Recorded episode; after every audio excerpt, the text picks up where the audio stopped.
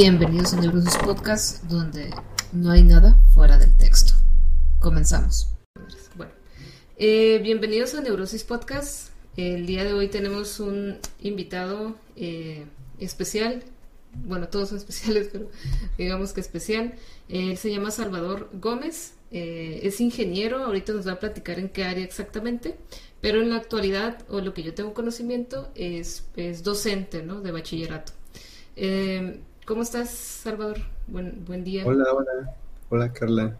Buenas tardes eh, y buenas tardes a todos los que nos vayan a ver. Eh, platícanos o platícame un poquito eh, qué estudiaste, eh, o lo primero que estudiaste, porque sé que tienes una maestría. Sí, de hecho, em, estuve en dos carreras. Estudié, al igual que tú, letras. Bueno, aquí se llama letras hispánicas en la UNAM. Y estuve dos años, de hecho.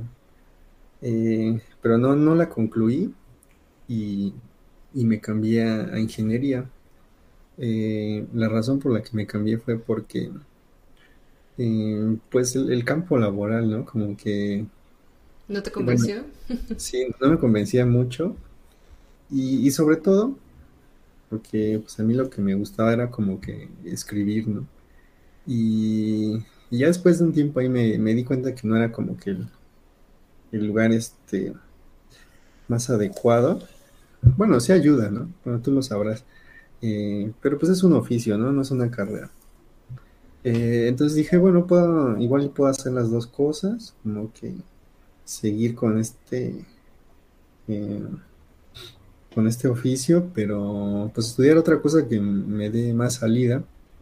Y estudié, me inscribí a la Facultad de Ingeniería, a la carrera de electrónica. Y este, pues ahí estuve cinco años. Y pues sí, me terminé, me titulé.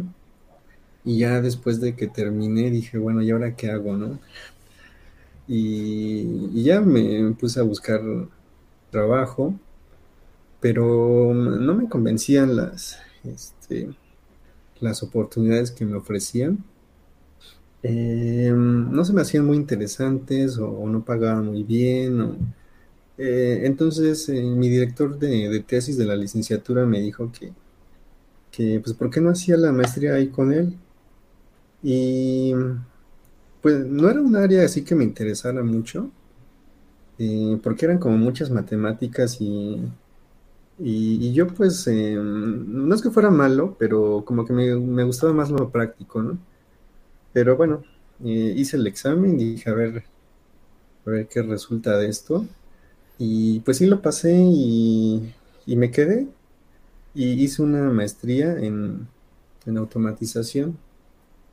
Eh, bueno, ya que estaba ahí, se me hizo más interesante. La verdad es que no me aburrí para nada. Fue algo que dije, bueno, aquí, aquí puedo hacer como, como carrera. Y, y terminé y, y me titulé y todo, ¿no? Entonces eso fue lo que, lo que estudié. Y eh, bueno, vamos a empezar por la maestría. eh, en, en automatización, ¿qué hiciste? Eh, ¿cuál fue tu, tu tema principal? Bueno, eh, hay como, como tres ramas, eh, pero la mía, que de todas las que estuve revisando, fue la de robótica. Eh, en la ingeniería, en, la automatización, como que en la robótica no lo ven en- como algo así, como muy sofisticado, ¿no? Como que es un problema ya resuelto. De hecho, en las empresas, pues no se usan ya matemáticas, sino que todo ya está, nada más pones ahí un controlito, le das este play y, y ya, ¿no? Solito funciona. Pero, pues a mí como que, pues me impresionaba ver, ¿no? Cómo funcionaban esos robots.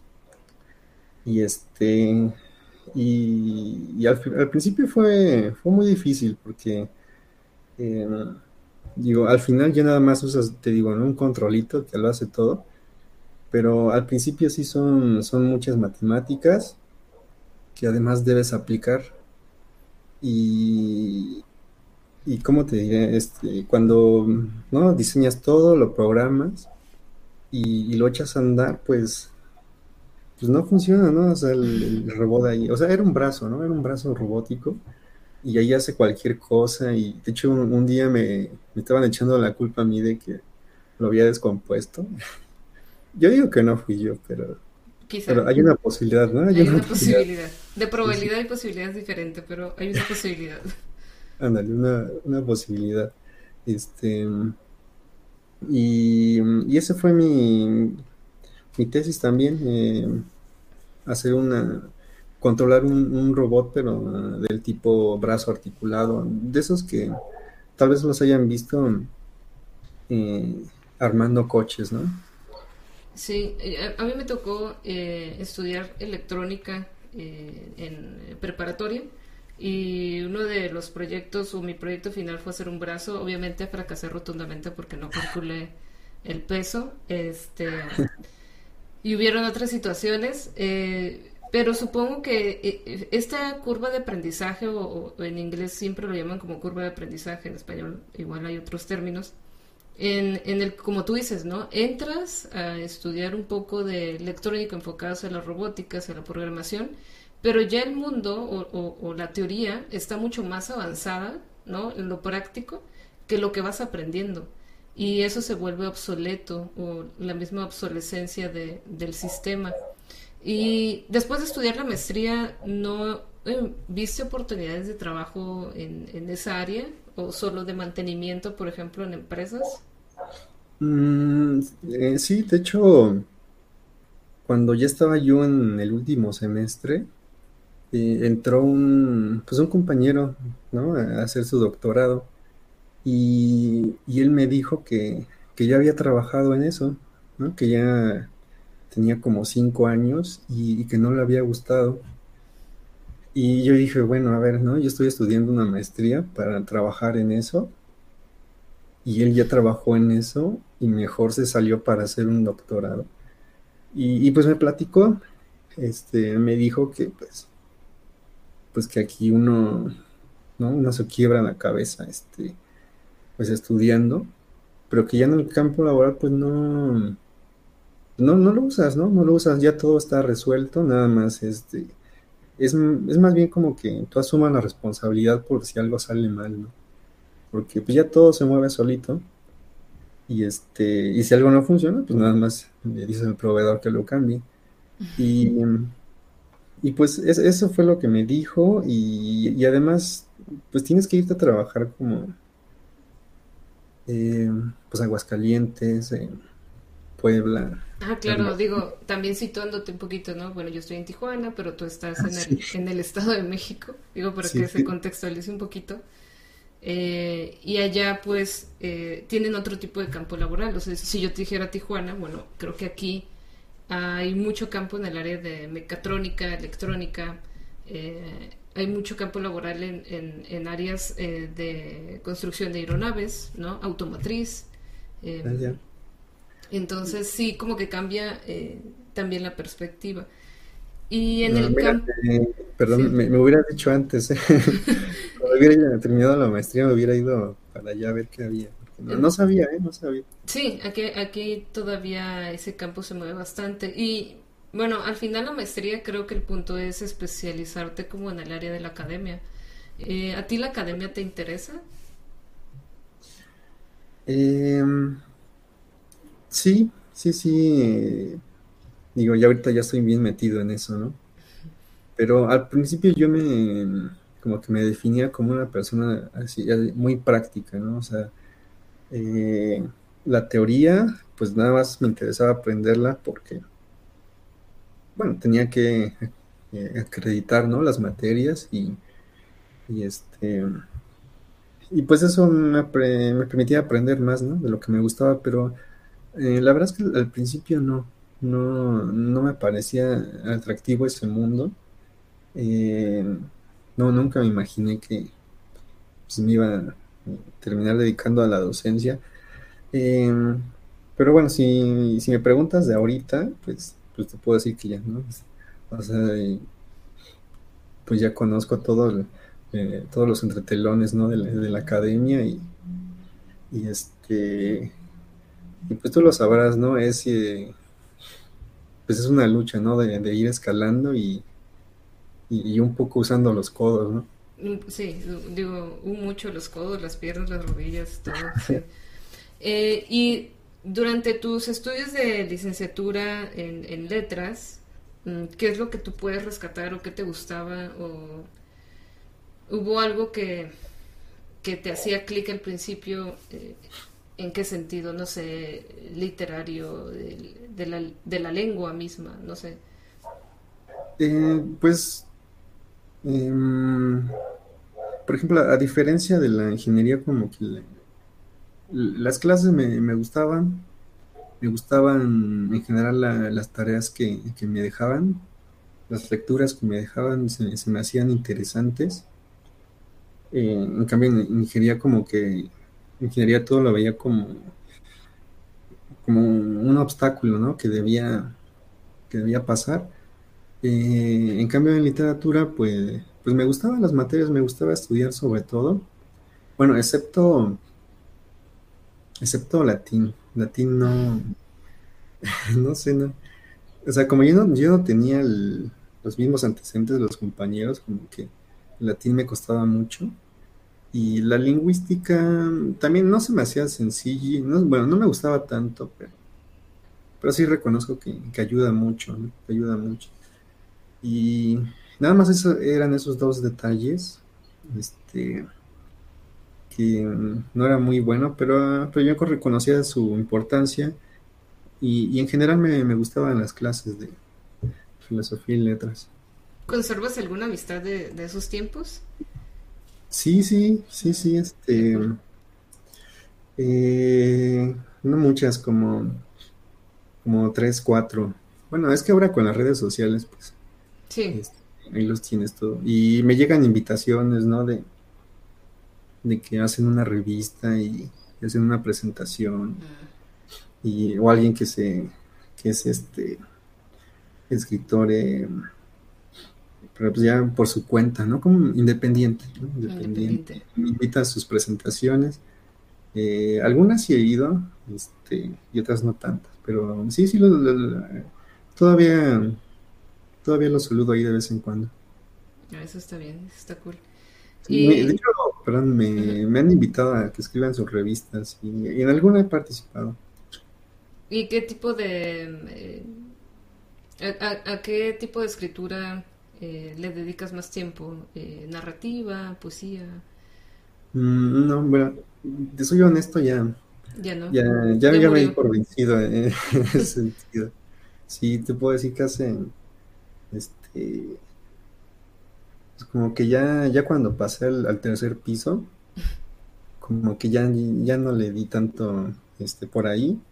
Y, y como que ya ahorita lo que se me va el tiempo es este pues seguir subiendo, ¿no? En, la academia, en los concursos, en, hacer currículum, este.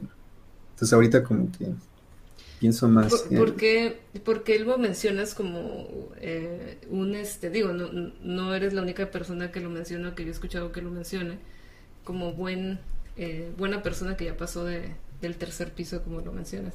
Pero ¿cuál sería para ti como el ¿Qué cambia? ¿Qué cambió en ti para tomar ciertas decisiones? Mm, sobre todo la hipoteca. sí, este, pues hay que pagar, ¿no? Hay que pagar la hipoteca. Este, y, uno empieza a hacer proyecciones, ¿no? De, este, a, ver, gano esto, ¿para qué me alcanza? Este, y si sigo así, ¿dónde voy a llegar, no? Creo que haces ahí como, como un corte, ¿no? En el tercer piso y, y, y, el otro, pues dices, bueno, es, es como, como un hobby. Y, dices, bueno, este, el siguiente fin de semana, ¿no? Que lo tenga libre, ahí sí le voy, le voy a dedicar un tiempo.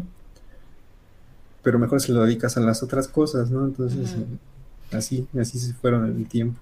¿Y qué otro tipo de hobbies tienes aparte de, bueno, de lo que, de lo que fue la, la literatura, qué hobbies actuales tienes? Eh, pues no muchos, ¿eh? ¿eh? Si llego a tener tiempo, pues, pues mejor leo. O sea, tengo ahí un montón de libros que, no sé, salgo y, y lo veo ahí en una librería y lo compro y ahí lo dejo, ¿no?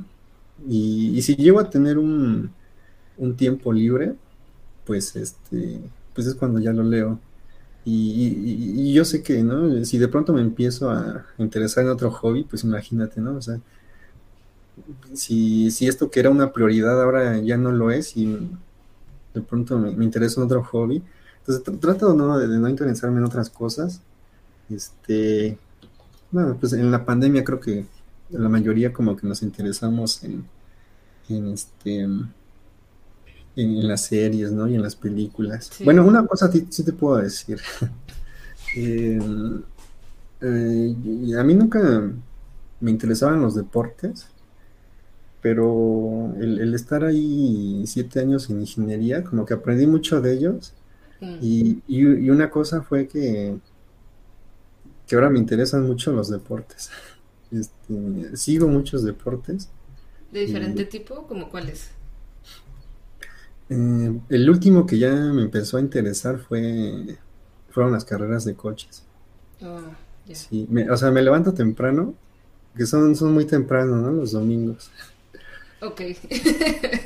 Eso es... Me levanto temprano para, para ver este, la- las carreras de coches. Ese ese fue como que el más reciente. que- Hay una página para ver carreras de coches, fíjate que no sabía. La, la misma para el fútbol, este, Ok. sí, roja directa. Ya, ya, ya. Sí, sí. Eh, porque antes se podía ver así en cadena abierta, en- bueno, no abierta, más bien este, en Fox, pero si tenías cualquier cable lo podías ver, ¿no? Pero ahora ya no, ahora ya solo si tienes eh, Disney o algo así lo puedes ver. Pues ahora Mm, sale sí. muy caro. Ok. Eh, y, a- y ahorita eh, dices que te enfocas un poco más en, en, en el lado de la academia. ¿Te refieres a impartir cursos, a estudiar? Sí, eh, de hecho ahorita estoy metido como en, en un concurso, este, eh, bueno, no sé si allá sea similar, pero eh, yo recibí una plaza, bueno, yo soy profesor de, de una materia de programación y este, me la dan cierto tiempo y después de ese tiempo la debo meter al concurso. Entonces ahorita pues estoy totalmente enfocado a eso, ¿no? Entonces estoy haciendo un currículum robusto para que cuando me toque hacer ese concurso, pues este, no tener tantas, tantas dificultades, ¿no? Entonces, este, pues además de mi clase, doy cursos extracurriculares a alumnos, que por cierto tú participaste en alguno, ah, sí. este, para alumnos, para maestros, y ya he escrito como, como tres libros para eh, apoyar a los alumnos, eh, otros dos para apoyar a los maestros, eh, cursos en línea también por ahí tengo, a- hasta mi canal de, de YouTube, este,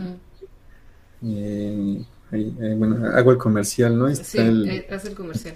mi canal por si quieren aprender en programación en Java, puede ser muy útil. Eh, y, pues eso, ¿no? E- Eso es lo que, por eso te digo que ya to- estoy totalmente enfocado en la, en la academia. Y pues si eso todo, si eso sale bien, pues como que ya, ya espero dedicarle más, tiempo a esto de, de leer y escribir. Sí. Y en esto de la docencia, eh, ¿cómo lo has sentido? Eh, das clases a, digo, ya dijiste que a maestros también, pero tus alumnos son de bachiller, ¿no? Em. ¿Cómo te sientes cuando das clase? em, ¿O qué química, sientes química con los alumnos? O... Pues eh, di- digo, si, si los que van a ver este video son, son de literatura, pues como que el- el- una salida obvia es la docencia, ¿no? Y, y si les van a dar clases a alumnos de, de bachillerato, pues creo que depende mucho de, la forma de ser de cada persona, pero sí es, duro empezar, es duro empezar. Em, pues yo cuando, eh, cuando comencé en esto de la docencia en el bachillerato, pues me costó mucho trabajo, porque, mm, digamos, yo había, y eso es como un consejo, ¿no? Que les doy, por lo menos en las matemáticas, a mí me habían enseñado así de una forma muy rígida, de una forma muy rígida, y yo quería hacer eso, ¿no?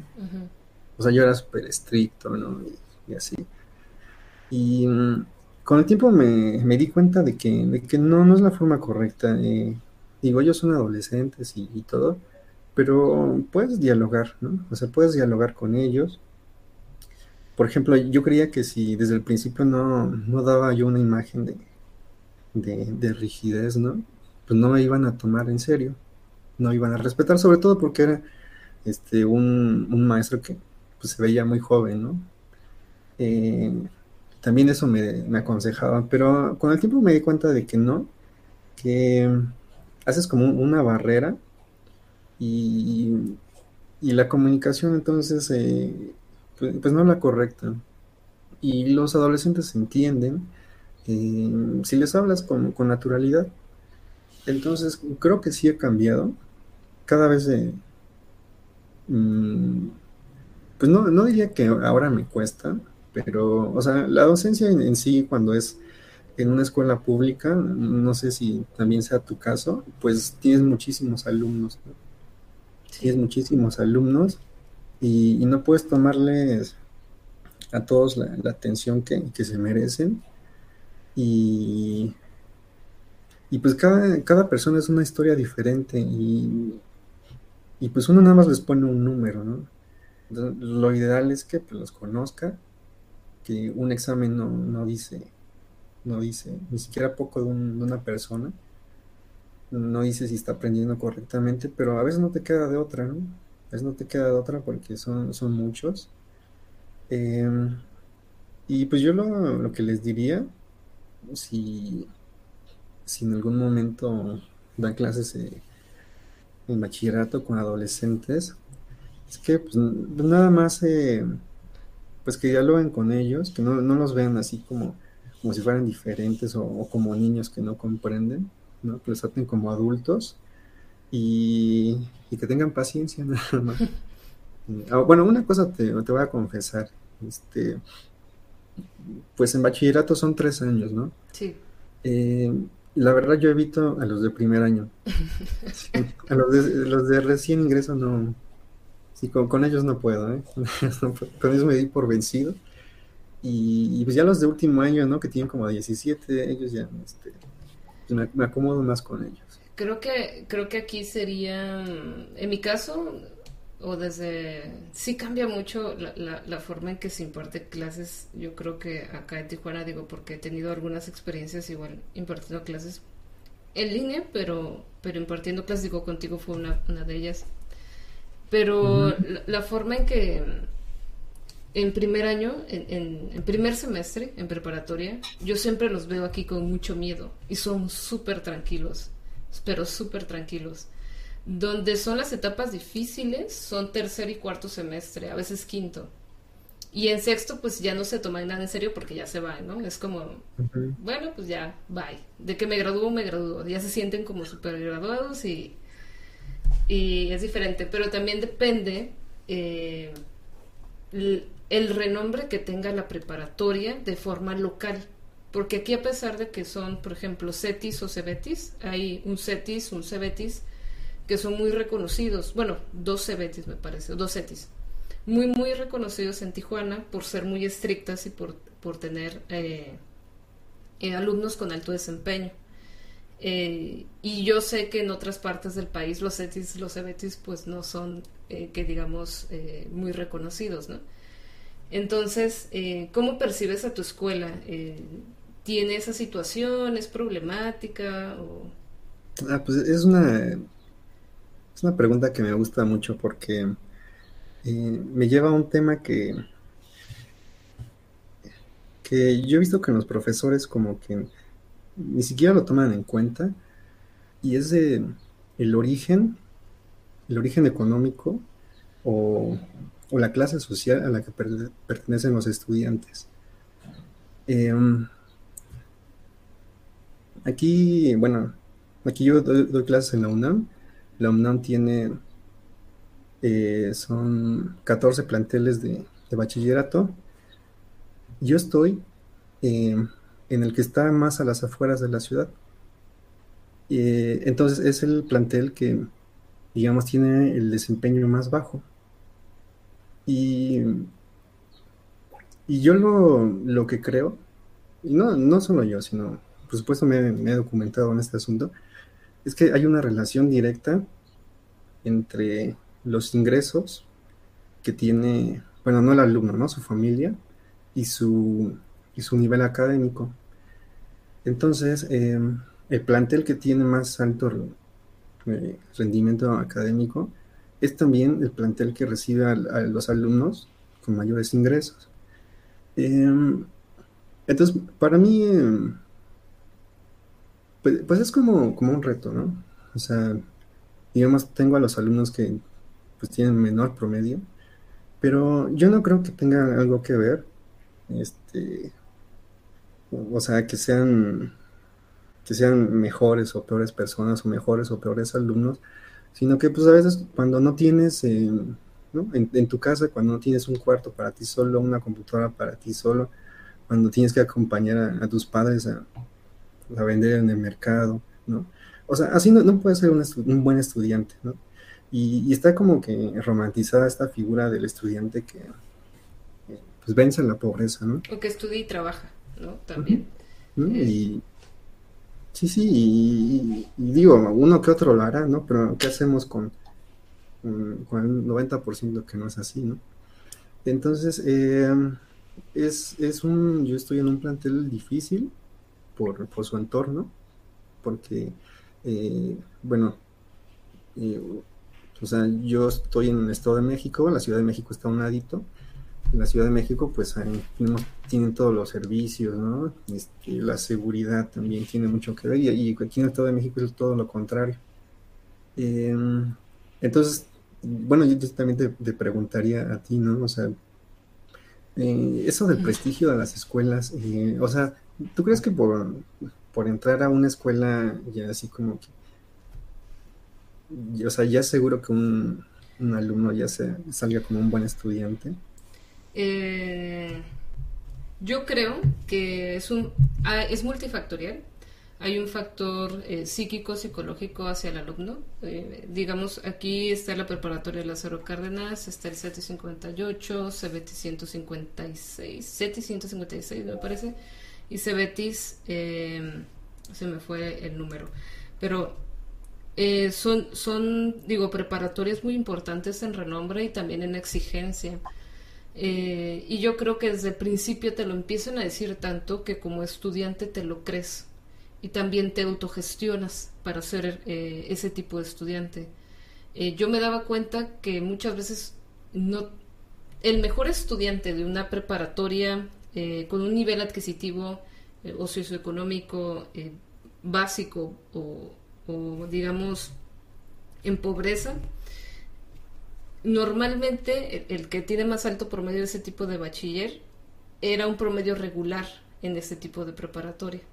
Y yo en mi caso sí he estudiado un poquito más ese tema porque a mí me interesaba mucho eso mismo, ¿no? Cómo es que todos mis compañeros, en mi caso, iban a esa preparatoria, pero la mayoría o se esforzaba mucho más para poder ir, ¿no? Para irse en calafia, bueno, aquí es una calafia que es este allá eh, un transporte, eh, irse en, su taxi, eh, otros llegaban pues, otros tenían carro, ¿no? O sea, llegaban en su carro. En, Lázaro se sabe que se llega hasta con guardaespaldas, porque son hijos de, de políticos.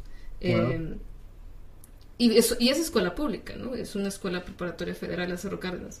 Eh, y, eso es, y eso es algo que tenemos como muy en mente, pero yo creo que es multifactorial. Uno, si es el nivel socioeconómico, yo creo que tienen más tiempo. En mi tiempo, el acceso a Internet era mucho más valioso, como en tu tiempo, me, supongo. O sea, quien tenía acceso a Internet a los 10, 11, 12 años y una computadora y, y demás, eh, o tenía videojuegos, desarrollaba más destrezas que el resto. Yo crecí con HTML, o sea, yo crecí usándolo, yo crecí editando típicas páginas de MySpace, ¿no? Em, y creo que eso al final sí genera una diferencia ah, al resto, el tener acceso a ciertas em, a ciertos recursos. Eh, hay, hay, diferentes investigaciones que sí hay una, como tú dices, hay una correlación entre el nivel adquisitivo debido a que tienen el tiempo, tienen los recursos, no tienen estrés, que eso es otra, eh, no trabajan, los que sí tienen cierto nivel adquisitivo, y me tocó también conocer, y he conocido a lo largo del, tiempo, alumnos que trabajan en preparatoria. E incluso en, Tijuana, los alumnos de eh, preparatorias técnicas, normalmente al terminar, o justamente cuando están en sus prácticas profesionales o servicio social más bien, servicio social técnico, se van directo a las maquilas. Y muchos, por irse a las maquilas y porque ya empezaron a ganar un sueldo, pues como tú sabes, ¿no? De mantenimiento de sistema, eh, que normalmente eso, las, las maquilas aquí prefieren muchas veces pagarles a un técnico que pagarle a un ingeniero. El, el técnico se impresiona de, de lo que puede ganar y deja de estudiar la universidad. Entonces, eh, yo sí creo, y además, bueno, aquí las preparatorias hacen convenios con, estas maquilas. Entonces sí creo que es como muy complicado el determinar si, un, si una escuela un, o un centro es mejor o peor, em, sino que creo que también la fama psicológicamente que le vamos creando a ese contexto, también se hace una autosugestión al alumno y al profesor. Eh, el profesor, eh, yo creo que tendemos a no exigir. Este. Y sí tengo un tema, ¿eh? Ahorita, ahorita que lo mencionas, sí tengo un tema con respecto a. a que ya no se exige como antes. Eh, y que eso evita el esfuerzo. Eh, y que también hay una transformación de valores muy fuerte. ya no interpretamos las generaciones de la misma manera los valores sociales, ¿no? La responsabilidad, la tolerancia, bla, bla, bla. Em, sí lo creo como un tema bastante complicado.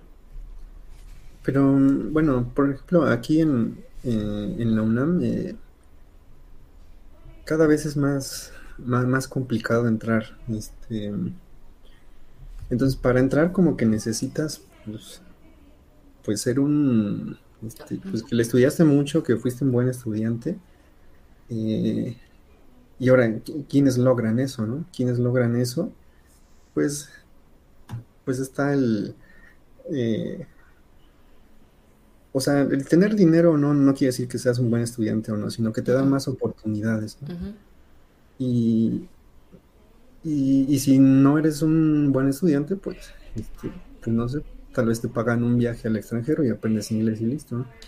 O, tienes conexiones, o tienes conexiones que te permiten pues, pues tomar mejores empleos. Digo, añadiendo un poquito a lo que dices, también tiene mucho que ver con la familia. Y es que por eso te digo que hablo de una transformación de valores, porque la familia es la que empieza a decir, sobre todo, es que aquí tenemos un diferente contexto. Creo que la UNAM sí genera esa competencia no tan sana, pero la, genera a partir del examen, ¿no? Porque eso significa que van a ir a Luna. Ah, en Tijuana es un poco distinto porque no hay ningún pase directo eh, para la universidad. Entonces, aquí eh, el que entra a la preparatoria entra por su mismo contexto. Eh, y si tú quieres ir a una preparatoria lejos, te tienes que esforzar mucho más. ¿no? Eso, eso es lo único, pero en general tú tienes que ir a una preparatoria según tu, el lugar donde vivas. Em, allá también supongo que es un poco así, eh, pero también hay esta necesidad de, la familia en que haga un buen examen para que quede en una buena área y pueda entrar a, la UNAM en su, en, en su mejor el campus, ¿no? Pero yo considero que, ese instrumento de, de un examen, bueno, de hecho, en, algún curso este, me encontré con eh, pues la gente que se dedica a hacer estos exámenes, que pues, lo hacen mucha gente y, se quedan pocos, y, ellos reconocían que, no era un instrumento justo, ¿no? No era, no era un instrumento justo porque pues las personas... Eh, pues tienen muchas habilidades y, que, y que sea un, un, examen de opción múltiple que diga este, quién sí tiene futuro aquí y quién allá, pues es, es, un, o sea, al final esos exámenes para ingresar este, a cualquier universidad son, pues, son instrumentos que, bueno, esto ya todo sea nada más como de mi parte, que, fomentan la, discriminación. Claro, sí, definitivo. Claro, ahora, lo que me decían estas personas, ¿no? Pero es que, ¿qué hacemos, no? O sea, si, si 200 mil personas quieren entrar, ¿qué otra cosa hacemos, no? O sea, no, tenemos otra forma de, de, evaluar a una persona. Ah, bueno, es que eh, el, eh, el, punto es que podríamos, eh, sigue siendo injusto. El, examen, digo nada más paréntesis para los exámenes y sobre todo porque ahorita estoy estudiando mucho sobre evaluación y, el tema de evaluación es, es, extenuante y es muy difícil evaluar un sistema escolar, un, producto educativo, es, es, sumamente complicado porque hay que generar estándares, dimensiones, bueno, un, un buen de recursos eh, conceptuales. Pero, y bueno, agregándolo a lo que dices, el en diferentes países se agregan los instrumentos de entrevista, eh, de grupos focales, de resolución de conflictos, de, de, todas las habilidades que podría tener un, ser humano y, y, y, el cómo responde ante una situación complicada de estrés o un problema. Y me parece que el problema educativo de México siempre se va a centrar en lo económico. ¿no? El, el problema es quién va a tener el tiempo para entrevistar a cientos y miles de estudiantes en un lapso determinado, que debería, debería ser un tanto posible o probable. Este, pero no tenemos ese sistema tan fino eh, como para lograrlo y eh, por eso digo que es sumamente complicado y multifactorial. Sí, y es que o sea, todo esto lo digo porque cuando yo entré a dar clases, como eh, yo era como mis maestros de matemáticas, ¿no? O sea, si, si tú no me entregas la tarea, si no está bien hecha, pues es porque eres un flojo y estás reprobado. Y yo lo que trato de decir con todo esto es que, digo, en la medida de lo posible, tomemos en cuenta que el alumno es una persona que, que no sabemos qué tiene este, en casa, ¿no? ¿no? sabemos cuántas oportunidades tuvo para esforzarse para esa materia. Yo lo que veo muy seguido aquí, en, el plantel donde estoy, y que es muy diferente a otros planteles, es que la mayoría no tiene familiares que hayan estudiado una carrera universitaria. Entonces ellos están como que en un, eh, en un mundo completamente nuevo, no, no saben si hay becas, no, no saben qué pasa si si no tienen un buen promedio o, o cuándo empezar a estudiar para un examen, o sea, todo eso lo desconocen. E, eso es muy determinante, la familia, de, verdad, igual yo lo veo en la universidad, ni siquiera en la preparatoria, ¿no? En la universidad dicen, es que a mí nadie me dijo sobre las becas. Bueno, es que no es que te tengan que decir, es que hay convocatorias y salen y hay que buscarlas y, y está todo este burocratismo, eh, ¿no? Que inicia desde, desde ese tipo de, de instancias institucionales. Entonces, es bien interesante, como dices, decir, es que ningún familiar tiene esa experiencia, ¿cómo lo va a guiar? ¿Cómo le va a decir, no? Todas esas cosas. Sí, y es que, a ver, o sea, eh, pensemos en un investigador de una, de una, universidad o de un colegio cualquiera, ¿no? que, que, sabe cuándo sale la beca, que sabe que existe cierta beca para irse al extranjero sin pagar nada, Exacto. Que, que tiene algún contacto, de hecho, en esa otra universidad. Entonces, mm, no sé, digo, lo pongo ahí sobre la mesa para... Es es, muy parecido, digo, el, tema tan controversial de ahorita es el Waisican, aunque ya está pasando un poquito en redes, pero eh, el cómo una persona tiene eh, la habilidad de hablar inglés, no, no la tiene cualquiera. Y tiene que ver con la familia, tiene que ver con su núcleo, y quiénes lo guían para, para que pueda aprender otro idioma, si tiene familiares para poder hablarlo. ¿No? En Tijuana quien habla inglés, porque eh, hay muchas em, mala información o tal vez eh, huecos en la información sobre qué es la frontera, ¿no? Pero en realidad quienes hablan inglés aquí son quienes tienen parientes que, realmente ya están allá. Porque si no, eh, ¿quién va a hablar inglés? O sea, no es que aquí se hable inglés en todos lados. De hecho, cruza San Diego y cruza San Isidro, a San Isidro, acá en California, nadie te habla inglés. Eso es lo más chistoso. O sea, en realidad hablan más español que inglés eh, por el mismo turismo económico y el turismo y, el, flujo económico, ¿no? Em, y justamente algo que mencionas sobre los académicos que yo también me enteré muy tarde de las convocatorias de becas, me enteré muy tarde de muchos eh, eh, lugares a los que puedes ir a hacer un intercambio académico por una semana, por dos semanas. Eh, yo no sabía que existían como esos investigaciones de verano que les llaman, o de invierno. Y, y desgraciadamente sí tiene que ver con que necesitas a alguien que te vaya guiando en ese mundo eh, de becas, de, la academia, de, la burocratización de, este tipo de apoyos. Eh, por eso lo creo como, como vital y algo que sí es vital es decirle a los alumnos, no es tu culpa, no es tu responsabilidad, ¿no? el no saber. Eh, y, ya, pues sí entiendo hacia dónde va como tu, idea, ¿no? Sí, no, y en la universidad, este, pues pues la tienen más difícil porque pues, no le pueden dar un título a alguien que pues no, demuestra que pues, de verdad sabe ¿no? del tema. Pero si son profesores de bachillerato, yo, yo creo que tienen que tomar más en cuenta, o sea, eh, pues que hay detrás, ¿no? Que hay detrás, este...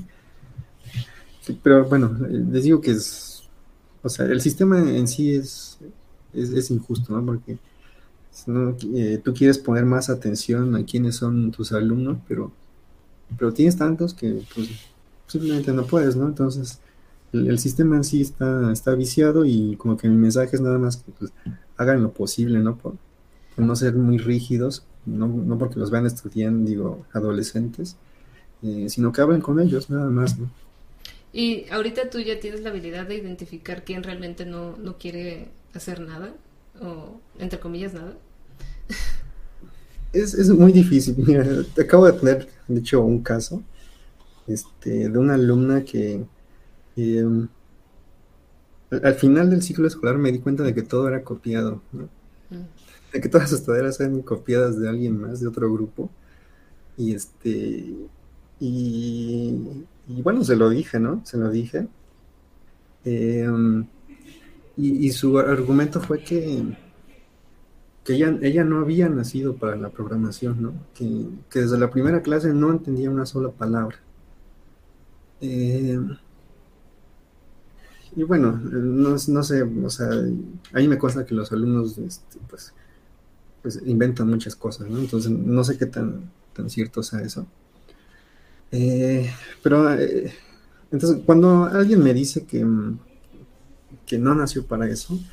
Eh, yo creo que no, porque yo mismo, yo recuerdo que no entendía mis clases de programación y yo no entendía mm, ni mis clases de matemáticas. Eh, entonces, yo no creo que las personas nazcan buenas o malas para algo. Eh, digo, lo sé porque ya he estado en dos, en dos áreas bien diferentes. Tú también, de hecho, lo sabes. Este, de hecho, en, letras, en letras es muy común que los compañeros digan que, que ellos mm, pues no, no dan una de las matemáticas, que no quieren saber nada de las matemáticas, ¿no? Porque además es, eligieron esa carrera justo para evitar, ¿no? Las matemáticas. Pero les digo, yo, yo mismo tuve esa dificultad. Yo no entendía una, una palabra en mis clases de programación, pero, o sea, yo creo que simplemente simplemente es práctica, ¿no? Simplemente es práctica. Este. Y, pues sí, no, o sea, no creo que las personas nazcan buenas o malas para algo. De hecho, ahí, te va otra correlación que depende mucho del nivel adquisitivo. Este. ¿Quiénes se dedican al arte, no? Sí, sí, bueno. Pues, el que tiene la oportunidad de elegir ese camino que no te va a redituar eh, quizás hasta que tengas 40 años, ¿no? Exacto. ¿Quiénes, ¿Quiénes, pueden hacer eso, no? O, sea, o quién tiene las conexiones por generaciones, eh, otra vez la familia, ¿no? Que, que es, eh, hay una correlación con lo genealógico y lo económico. Sí, por supuesto, o sea, y bueno, nada más para terminar esta, esta historia de la alumna, y yo al principio, o sea, hace siete años, me hubiera puesto cinco y igual hasta lo hubiera este, llevado a la dirección, ¿no? Por, por, copiar de esa manera, pero ahora no lo hice, ahora no lo hice, incluso la, la probé, ¿no? La pasé. Em, porque, eh, o sea, cuando conoces a una persona, entonces pues cambian las cosas, ¿no? O sea, hay, que tomar mucho en cuenta que pues, pues son, son muy jóvenes y, qué es lo que hay detrás de ellos, ¿no? Sí, creo que es muy difícil tomar ese tipo de decisiones a, veces. Y yo también lo que agregaría a lo, a lo que dices es que como alumno sí les recomiendo las formas. hay buenas formas de hacerlo. Ah, porque a veces eh, los alumnos pueden ser muy exigentes o nos podemos ver muy exigentes con el profesor, como es tu obligación pasarme, ¿no? Es tu obligación eh, enseñarme.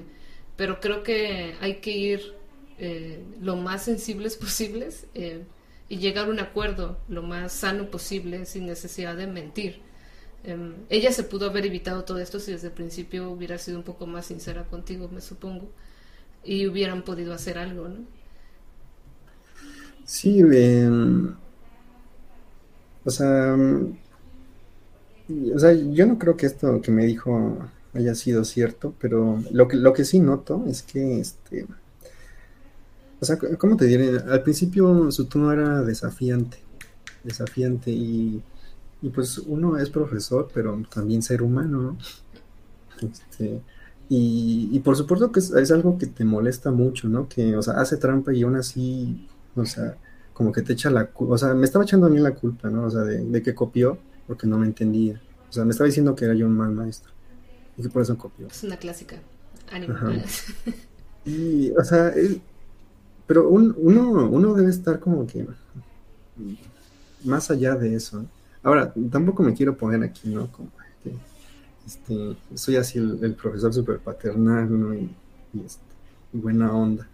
Eh, digo, si se dedican a la docencia, este, pues se van a dar cuenta de que es un, un trabajo en el que pues se pueden amargar muy fácil, ¿no?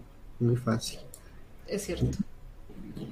Y entonces uno tiene que tener como que ese, esa paciencia, como que el estar eh, como dejar pasar esas cosas, ¿no? Así de que te hagan trampa, de que te desafíen, ¿no? De que este, se burlen. No, anclarte a esas emociones, a esas discusiones, ¿no?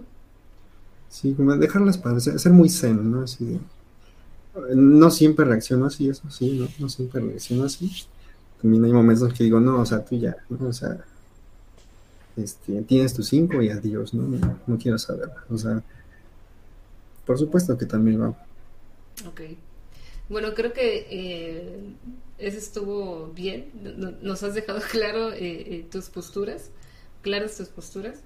y nada más este, para cerrar, no sé si nos puedes decir tres palabras, tres conceptos que sientas que te definan a ti como, como profesionista o como persona. Yo creo que el, el, que he aprendido como docente es el de la paciencia. Este, la paciencia. Ya no, digo, cuando, cuando ya no te molestas con los, alumnos cuando te hacen estas cosas, pues como que ya también otras cosas no, no te molestan tan fácil. Eh, y después de los 30 como que también aprendí a ser muy, muy constante creo que lo importante no, o sea, yo como que tenía muchas, muchas aficiones, pero como que lo importante es, elegir una y, ser constante. Ser constante con eso y, y, si un día no te va bien con, eso que elegiste, pero pues, lo importante es seguir, ¿no? En, ese mismo camino.